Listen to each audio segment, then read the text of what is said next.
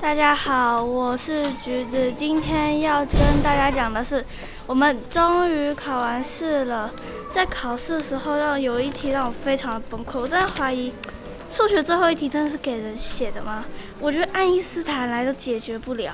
但是呢，我们班有一个很厉害的人，他叫廖恩腾，他解出来那一题了。我老师说呢，他解出来这一题的时候呢，全场数我最惊讶。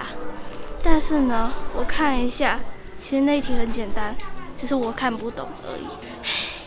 我们的社会呢，它很，它的最后一题很有趣。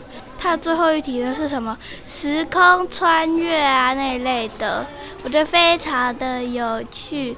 他说的穿时空穿越，他穿越到长滨文化，他躺躺在一个地方，他不知道是哪里。结果呢，等他。